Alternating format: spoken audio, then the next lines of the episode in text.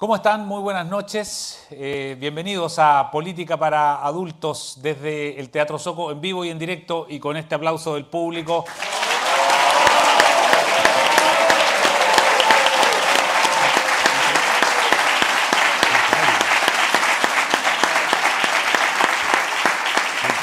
Demostramos que estamos de verdad en vivo y en directo junto a Pepe y a Jaime Belolio como cada semana. Eh, en un programa que no, estábamos preparados cuando, cuando, estábamos eh, previendo lo que iba a ser el programa de hoy día, eh, no teníamos en, el escenario, en la escena, que íbamos a tener que hablar de nuevo, lamentablemente, de, guerra, de violencia, de, de violación a los derechos humanos, de crueldad, etcétera, etcétera. No vamos a hacer un análisis eh, internacional hoy día, pero por supuesto que tenemos que hacernos cargo de los efectos que tiene eh, el ataque del grupo Hamas a Israel el día sábado pasado, eh, los efectos que puede tener para nosotros, especialmente los efectos políticos, y desde luego nos corresponde, sí, en política para adultos, analizar cuál ha sido el desempeño de nuestras autoridades en este, en este conflicto. Pepe, ¿cómo has visto al gobierno? Desde el sábado para adelante, eh, cuáles son los efectos políticos que cree que esto puede tener eh, en nuestro país. O sea, el efecto principal, creo yo, por supuesto, es la muerte. La muerte, las violaciones, el dolor de cientos de familias. el efecto político es complejo para el gobierno complejo porque divide su frente de apoyo. Y la verdad es que la masacre cometida por Hamas es un golpe severo, por supuesto, a Israel, pero luego igualmente severo para la causa palestina. La causa palestina que busca por vía pacífica generar una solución que pasa por dos estados independientes dos pueblos que merecen su Estado. Y, y Hamas pone de relieve, primero, el desprecio a la vida. Segundo, el fanatismo religioso que hace que el otro no existe como ser humano y por lo tanto destruirlo, violarlo, matarlo es una cuestión accesoria. Y tercero, la influencia de, Irán, sobre Hezbollah, sobre Hamas, porque 5.000 eh, misiles no están al alcance del poder económico de, Hamas. ¿ah? Eh, la pobreza allí es de un nivel increíble y por lo tanto hay ahí financiamiento. Y yo creo que el objetivo principal era evitar que Arabia Saudita hiciera lo que hizo Egipto hace allá algunas décadas, que es reconocer a Israel. Y esto es muy importante porque la solución de dos estados pasa obviamente por el reconocimiento. Y, mientras el mundo árabe no reconozca el derecho a existir de Israel, es difícil que haya una solución. Ahora, yendo al plano interno, eh, la causa palestina ha estado siempre, eh, es transversal, por supuesto, en Chile, producto de que tenemos aquí la colonia palestina más masiva fuera del mundo árabe. No hay otro país fuera del mundo árabe que tenga tantas personas de origen palestino, de vinculación palestina. Y eso convierte inmediatamente entonces en un factor interno. ¿ah? Eh, pero además, la causa palestina fue tomada por la izquierda eh, de manera muy principal. Y hoy día eh, la izquierda mundial, digamos, la socialdemocracia occidental, rompe con eso de alguna manera o se distancia de eso, porque, primero porque Hamas, en el horizonte eh, utópico de Hamas, no hay un Estado democrático, una república eh, donde existe el derecho a tener opciones religiosas distintas y opciones políticas distintas. ¿ah? Es a imagen y semejanza de lo que ocurre en la República Islámica, y sabemos allí lo que ocurre en materia de género, en materia de libertad de expresión, en materia de funcionamiento democrático, digamos, no es la democracia liberal, ni siquiera la democracia popular a la que sueñan algunos. Eh, entonces aquí, claro, tú tienes a un partido comunista eh, anclado completamente en ese, en ese software, al punto, fíjate, yo estaba leyendo el otro día, puse Partido Comunista y iba a escribir un artículo que les recomiendo leer, es bien interesante, en, en eh, biobio, eh, chile.cl, y, y, entonces puse Partido Comunista y Hamas, ¿ah? y me salió una declaración que condenaba la agresión de Hamas, y me di cuenta luego que era el Partido Comunista Uruguayo. Ah. ¿Ah? Es decir, probablemente este sea el único partido comunista que hace una declaración donde ni siquiera empatiza con el dolor de cientos de civiles muertos a mansalva, acribillados, sin discriminación de edad, de género, de condición política, social, económica, en fin. Eh, y eso hace, genera una tensión. El, el, presidente finalmente lo resolvió, pero con espoleta retardada. ¿ah? Es decir, yo creo que nunca había tuiteado en cámara lenta como lo hizo, como lo hizo esta vez, ¿ah? porque normalmente está inmediatamente eh, tuiteando, o se dirá ixando. por el cambio de nombre. Déjame preguntarle a Jaime por eso mismo. Eh, el, presidente Boric efectivamente eh, se demoró, no sé, 30 horas en, en emitir una, una reacción sobre esto. La mayoría de los, de los gobernantes del mundo lo hicieron inmediatamente. ¿Qué, ves ahí tú? ¿Por qué se demoró tanto? ¿Por qué esta ambigüedad de, una primera declaración? Después hay otra de la Cancillería, ¿no? Hay otra que después se enmienda, después el presidente adhiere a un tuit de Carmen Hertz, después hace su propio tuit, en fin, después habla, en fin. Eh, son varios días bastante erráticos al parecer, ¿no? Yo, diría que esto tiene, tiene historia larga. Eh, en la Cámara de Diputados, eh, el comité pro-Palestina era el más grande lejos. Eh, y mm, yo era de los pocos que pertenecía a ambos, al pro-Palestina y pro-Israel. Y la razón era bien sencilla, porque yo decía, yo tengo un primo hermano que es judío y me casé con una descendiente libanesa, ¿por qué voy a tener que escoger, digo? Eh, y además la convivencia en nuestro país no tiene ningún sentido de eh, extrapolarla en el problema histórico que se vive allá y la solución de los dos países del año 67 es la que parece la más razonable y eso significa que ambos tienen que reconocerse. Lo segundo es que me tocó eh, viajar con el diputado Boric a Palestina. Y estuvimos en Ramallah, estuvimos en Cisjordania. Nos tocó, este el famoso viaje 2018. Este fue el año 2018, sí. Eh, Cuando él después se va a Francia. Y... Sí, se hizo famoso por dos cosas. Eh, primero porque se fue a Francia a saludar al amigo terrorista que mató a Jaime Guzmán. y a continuación porque se descubrió que andaba con una otra diputada. con, quien también bajó en París. Es política para adultos esto, así que no hay ningún problema. Bueno, pero, pero esa, eh, esas dos cosas son públicas, así que da lo mismo. Pero eh, entonces se junta con Palma Salamanca y, después hay como una especie como de, no sé cómo llamarlo, terrorista teletón, digamos, para, para pagarle su juicio.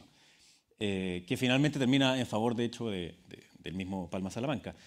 y ahí a nosotros nos tocó una cuestión súper dura. O sea, nos, fuimos desalojados mientras estábamos en, un, en un barrio palestino por la fuerza eh, israelíes. Entonces, una cosa es eh, estar por la causa palestina, como dice Pepe, y que dice también en su artículo, es decir, creer en la solución de los dos países, el criticar las fuerzas de ocupación, lo que se ha hecho con algunos lugares eh, en los bordes de Palestina, lo que ha pasado, por ejemplo, en el mismo Belén, lo que ha pasado en, en, Jerusalén, también en otros lugares. Pero otra cosa radicalmente distinta es hablar de lo que pasa en la franja de Gaza. De partida porque jamás no eh, reconoce al gobierno de la autoridad palestina. Y el gobierno de la autoridad palestina es la que eh, se sujeta a las normas democráticas de los tratados internacionales, de la ONU y etc.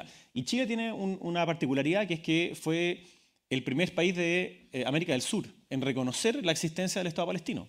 lo hizo el presidente Piñera y de hecho hay una plaza en Ramallah que se llama Plaza Chile, precisamente por aquello. Y entonces aquí yo creo que se cruzan una serie de miradas porque la izquierda lo ha tomado de manera más radical eh, y yo creo que no es solo por el pueblo palestino, lo ha tomado de forma más radical porque está en contra de los judíos y está en contra de Estados Unidos. Y por eso es que se pone mucho más radical en esas posiciones. Y no es por nada, pero es obvio que Daniel Jaude dijo lo que dijo. De hecho, muchas personas, nosotros también lo hemos comentado, él llega al PC más bien desde la línea de la resistencia eh, por el conflicto eh, árabe-israelí y particularmente palestino-israelí. Y Jaude dice que esta expresión es válida como una fuerza del pueblo para defenderse. Lo dijo derechamente. Ahora, yo me imagino que tendrá algún tipo de matiz después de ver lo que han hecho en los kibbutz en los últimos días, donde uno ha visto niños, guaguas, mujeres masacradas y asesinadas, digamos. O sea, eh, eh, eso no tiene nada que ver con ningún tipo de conflicto bélico. Eh, va mucho más allá que eso. Es una cuestión absolutamente terrorista.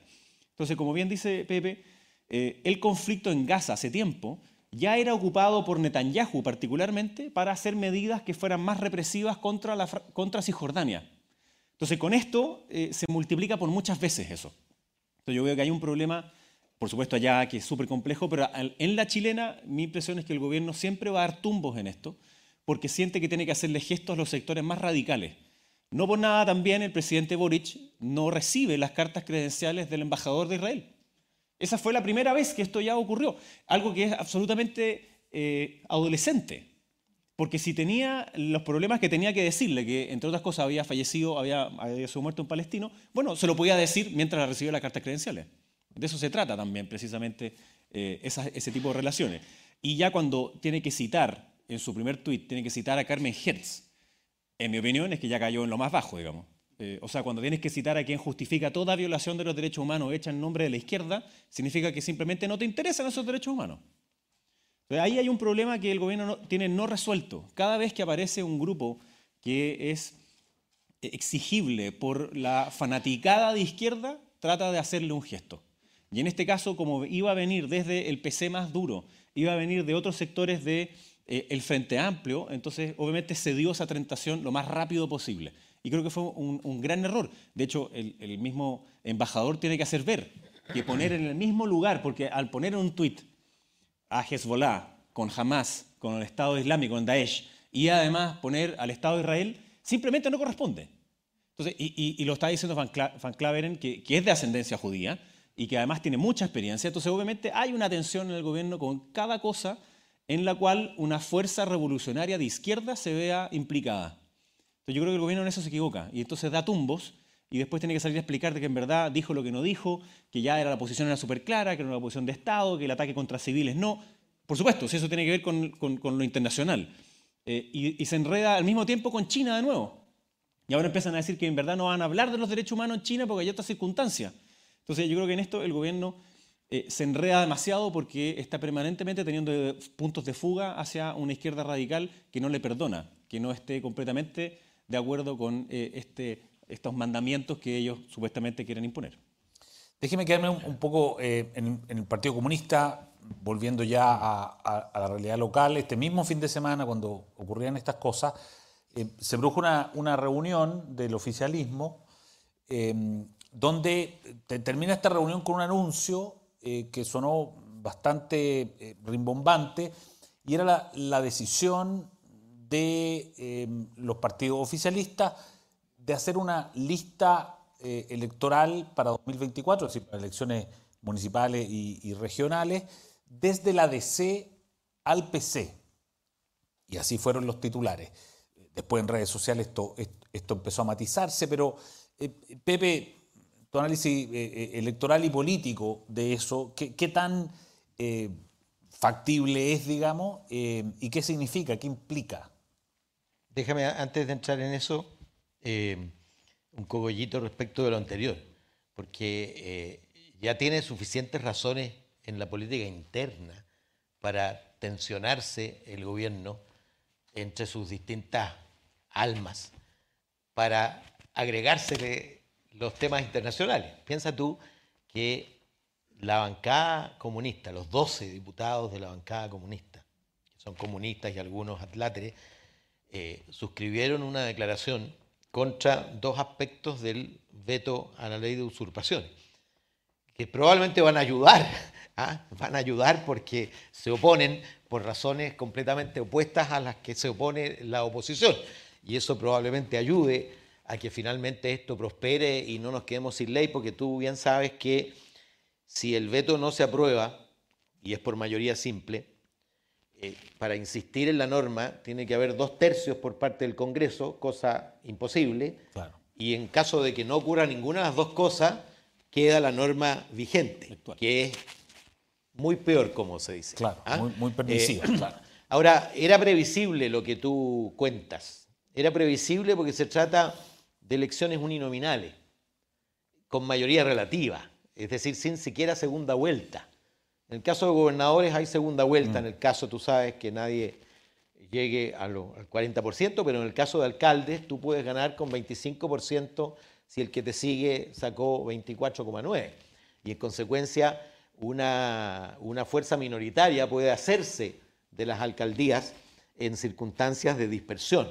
Y por lo tanto todo indicaba que eh, tanto desde el lado del oficialismo como desde el lado de la oposición va a haber candidaturas exclusivas, sea porque configuran una lista, que es lo que está proponiendo hoy día el oficialismo a la DC, y la DC concurre alegremente, ya lo había decidido, de hecho la DC lo estaba pidiendo, esa es la verdad, Eh, y había alguna reticencia en algunos en el Frente Amplio, pero la necesidad tiene cara de hereje y en consecuencia eh, lo que viene ahora es, por supuesto, si van a concursar democráticamente para elegir ese candidato único Con primaria o, o, van a eh, aplicar el viejo utis possidetis, es decir, el que tiene, mantiene, que es lo que seguramente querrá la DC. Pero yo quiero decir, alertar sobre eso.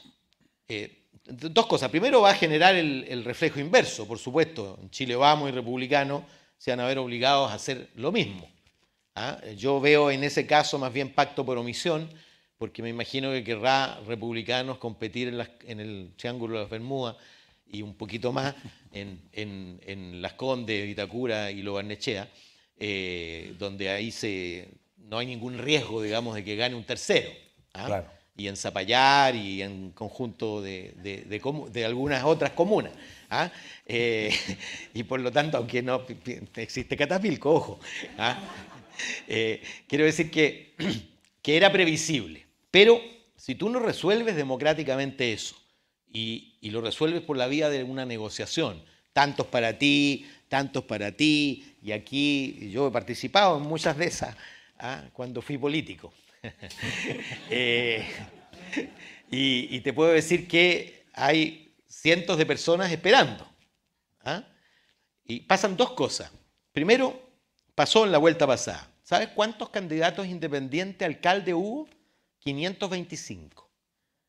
¿Y sabes cuántos alcaldes independientes, estoy hablando de independientes fuera de pacto, es decir, ni con una lista ni con otra, sin ningún partido, independientes fuera de pacto? 105 alcaldes de los 345. Si no hace primaria, eh, ahora mismo la fecha de desafiliación a los partidos vence ahora a fin de mes, un año antes del, creo que es 27 de octubre. La, Claro, y por eso la premura de anunciar esto ahora. Un año antes. El, el problema de anunciar esto sin primarias es que aquella persona de un partido determinado de esa coalición que iría del PC a la DC dice, ¿me tocará a mí? Yo que he estado trabajando cinco años para postular a la alcaldía y por lo tanto es un estímulo, un incentivo para, eh, como dicen en el fútbol, para tomar la ficha y, en mi poder, digamos y, sacársela al partido, porque si no el partido es el que va a definir si yo soy candidato o no soy candidato. ¿Te fijas? Eh, entonces creo que debieran afirmar inmediatamente que eh, harán primaria, pero no tienen acuerdo, si no tienen acuerdo respecto de juzgar negativamente masacre de 40 bebés ¿ah? Eh, israelitas, ¿cómo van a tener acuerdo Claro. si hacer o no hacer eh, primaria? El que no puede lo Ah, más, no puede lo menos. Obvio, pero, pero en síntesis yo lo que creo es que va a haber un- una confrontación oficialismo-oposición, o lo más parecido a eso, y, y- y- y eso va a depender de cuántos independientes fuera de pacto rompen ese esquema.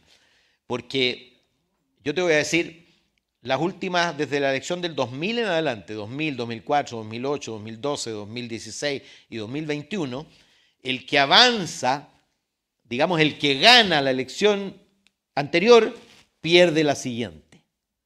Y en todas, desde el 2004 en adelante, ha ganado la oposición, la elección unipersonal de alcalde, porque la convierten en un plebiscito al gobierno de turno. Y si el gobierno de turno tiene el doble de rechazo que de aprobación, salvo en las comunas donde sea muy fuerte la implantación del alcalde y su clientela y su legitimidad valga más que, esa polarización política. Súper interesante. Eh, eh, ¿Cómo, ¿Cómo, afecta esto a la derecha, Jaime? Eh, ¿Cómo se ve la situación con Chile Vamos, republicanos? no, son, no, no, no, no, han tenido muchas ganas de, de pactar nada hasta aquí. Bueno, esto, nosotros lo anunciamos acá poco después del resultado de las elecciones de los consejeros. Eh, porque parte de la pregunta es qué es lo que va a ocurrir después y yo me atreví a decir, vamos a tener pacto por omisión de todas maneras en las próximas elecciones de concejales, alcaldes y, gobernadores. Y creo que esto solamente lo que hace es reafirmarlo. Eh, y, entiendo por parte de la DC que es sobrevivencia, como dice Pepe, eh, es decir, si iban separados, igual que la última vez, iban a perder todo y lo que tienen hoy día, su mayor fuerza es precisamente porque tienen más alcaldes y alcaldesas. ya se redujeron mucho en el Parlamento, eh, tienen una mucho menor influencia y por tanto ya dejar eh, el, gobierno local con todo lo que eso significa, con todas las pegas, con toda la influencia que eso tiene localmente, iba a ser demasiado desastroso. Ahora yo creo que hay otro factor adicional. Eh, y es que, ¿por qué se hace hoy día y no se hace después de que venza la fecha para que se salgan los, los, que quieren ir por su cuenta, digamos, para que no agarren la ficha y salgan? Y yo creo que hay una razón especial, que es que es el plebiscito. La razón por la cual hoy día el gobierno empuja a que haya un pacto es porque quiere dejar amarrada a la ADC para que esté en el en contra y no se le vaya por la libre y vaya a estar en el a favor. Es decir, quieren operar y negociar lo que se está negociando hoy día, mañana y pasado en la comisión experta, en que sean un bloque común para que ni siquiera después el Partido Socialista pueda hacer alguno, algún, alguna diferenciación. Eh, y el caso de las usurpaciones es el mejor ejemplo de esto uno ha visto a varios parlamentarios del PS, del PPD, del ADC, diciendo que nosotros lo que queremos es que haya sido más duro la ley en vez de lo que el gobierno mandó como veto. Es decir, el, gobierno la eh, pone más blanda en algunas partes. El PC dice que está en desacuerdo inclusive de eso y va a votar en contra. Porque básicamente, digamos las cosas como son, el PC cree que el derecho de propiedad está sujeto a las reivindicaciones sociales y por tanto que usurpar un terreno es parte de la lucha social. Derecho social. O sea, no cree en el derecho de propiedad, no es nuevo, pero sí, es la definición, digamos, de, de Marx, digamos, al respecto. Entonces, no creen en eso y por tanto, como justifican las tomas, justifican la violencia, imagínense que hay una parte que decían que cuando había una ocupación transitoria, eso era criminalizar la protesta social. Déjame poner el subtítulo. Cuando se toman la sede de la UDI, la destrozan y la hacen pedazos, no quieren que eso sea un delito básicamente, ¿ah? para, que lo digamos como son. Ellos son los que hacen esas funas, los que hacen esas funas, son los que van y se toman un lugar porque dicen que esa es la reivindicación, es la forma de hacerlo. Entonces, por eso están en desacuerdo, e, es su mecanismo de acción política, entonces obvio que van a estar en desacuerdo. Pero frente a eso, varios del PS, el PPD, como digo, se mantenían distantes. Al decir que van a estar todos juntos en la otra elección, lo que hacen también es agruparlos todos para que estén forzadamente juntos en la eh, decisión del plebiscito. Así que yo, en eso lo, veo más complicado para, el lado de eh, la oposición hoy día. Creo que solo reafirma la idea de que hay que eh, elegir bien quiénes son los candidatos y candidatas para la elección municipal, porque hay algunas que van a ser emblemáticas. Santiago, Valparaíso. O sea, hay algunas comunas que están deterioradas, pero hasta el máximo nivel, no solo en su aspecto físico de basura y la inversión que se ha ido, sino que también la comunidad hoy día ha perdido todo tejido social. Eh, y particularmente han sido muy destructivos lo que ha pasado en Santiago, o sea, en, muy pocos años eh, el desastre es máximo. Eh, y por tanto hay ciertas comunas que van a ser súper emblemáticas, que van a tener el punto de atención y ahí la oposición tiene gran, tiene, una buena posición, va a la redundancia, de poder ganarla. Creo, creo que efectivamente van a haber algunos que van a ver la oportunidad de ir a perjudicar a algunos que hoy día ya están, como la alcaldesa de Las Condes, que ha hecho, en mi opinión, un gran trabajo, pero ha tenido una cuestión muy loca. Tiene nueve eh, concejales que son de derecha y tiene minoría en el Consejo. Una cuestión insólita, pero, pero así ocurre, porque hay eh, eh, intereses personales que van más allá que los intereses colectivos, por ejemplo, de la, de la misma comuna. Entonces, en la derecha yo creo que está bastante más ordenado. Esto solamente va a obligar que quede más ordenado, pero lo que me preocupa es más bien lo que pase con el a favor y en el contra. Bueno, es que lo, dejaste puesto el tema, ¿eh? dejó puesto el tema en el fondo de cómo esto va a influir y, y cómo están ustedes viendo eh, si hay efectivamente o no eh, un, eh, un- un cambio de viento eh, respecto al plebiscito del 17. Perdón, hay dos factores adicionales en la cuestión municipal. Una, que hay una cincuentena de alcaldes que cumplen su tercer periodo y por lo tanto no, No pueden ir a la reelección. Eh, cuando el alcalde no va a la reelección, el territorio está completamente abierto y ahí la pugna se acrecienta. Y por otro lado, hay el fenómeno de un centenar de alcaldes que no fueron a la reelección porque cumplían tres periodos Claro, y que ahora vendrán a por su silla. Que pueden volver, claro. Y, y la silla puede haber sido ocupada por alguien del mismo sector. ¿ah? Y eso va a generar un, un nivel de conflictividad eh, transversal por lado y lado en el resto del territorio. Eh, mira, plebiscito, sí. eh, re- respecto a lo que decía eh, Jaime, no solo respecto del plebiscito, esto genera una cierta, comillas, obligación de alinearse, sino del conjunto de las leyes que se están tramitando. Y obviamente eh, a la DC le van a intentar cobrar en apoyo político la presencia conjunta en la lista, porque la DC tiene el 20% de los alcaldes, tiene un casi 70 alcaldes. Claro. Y obviamente ese tamaño municipal no se corresponde con la fuerza social y política que tiene hoy día la democracia cristiana, corresponde más bien a la que tenía hace 10 años atrás. Y, y los alcaldes son el último bastión que le queda, bastión para reconstruirse o para desaparecer. Y por lo tanto yo auspicio, auguro más bien, que la DC va a estar dispuesta a pagar lo que sea por mantener su bastión municipal. Eh, Y eso significa entonces que van a estar por, que, por el que- contra. que van a que van a no que van a jugarse por la posición oficialista cualquiera sea esta ¿ah? Eh, naturalmente están apostando a que haya acuerdo eh, pero pero si esto funciona como lo no sé cómo se llama ese juego donde tú haces caer un naipe y empiezan a caer todos hasta que cae hasta el final ¿ah? que es algo que nosotros vimos mucho en el Parlamento Efecto ¿ah? dominó. Efecto dominó. Yo recuerdo una vez, yo había alineado, yo era jefe de la bancada del PPD, había alineado al PPD detrás de una po- posición de- determinada en una alineada y, y al final hablo en representación de la bancada y después cuando cuento los votos era el único que había votado. ¿Ah? Y, y- y empiezo a pedir cuenta y qué había pasado en el pasillo, en los minutos previos, el PS había cambiado de posición porque el PC había cambiado de posición y entonces como el PC cambió de posición, cambió de posición el PS, cambió de posición el PPD, cambió de posición. ¿ah? Bueno, eso me hizo irme a almorzar al piso 14 durante un año. Solo. ¿Ah? Solo. Solo, No, igual tenía compañía, Después no, me fueron a acompañar mucho. Eh, eh, pero lo, lo que te quiero decir es que se ha dicho que hubo un cambio de tendencia. ¿ah? La verdad es que eh, yo lo relativizaría todavía. La CADEM de hoy, de ayer, dice que 53% votaría en contra y 28% votaría a favor. El primero de septiembre pasado, 53% votaba en contra y 29% votaba a favor.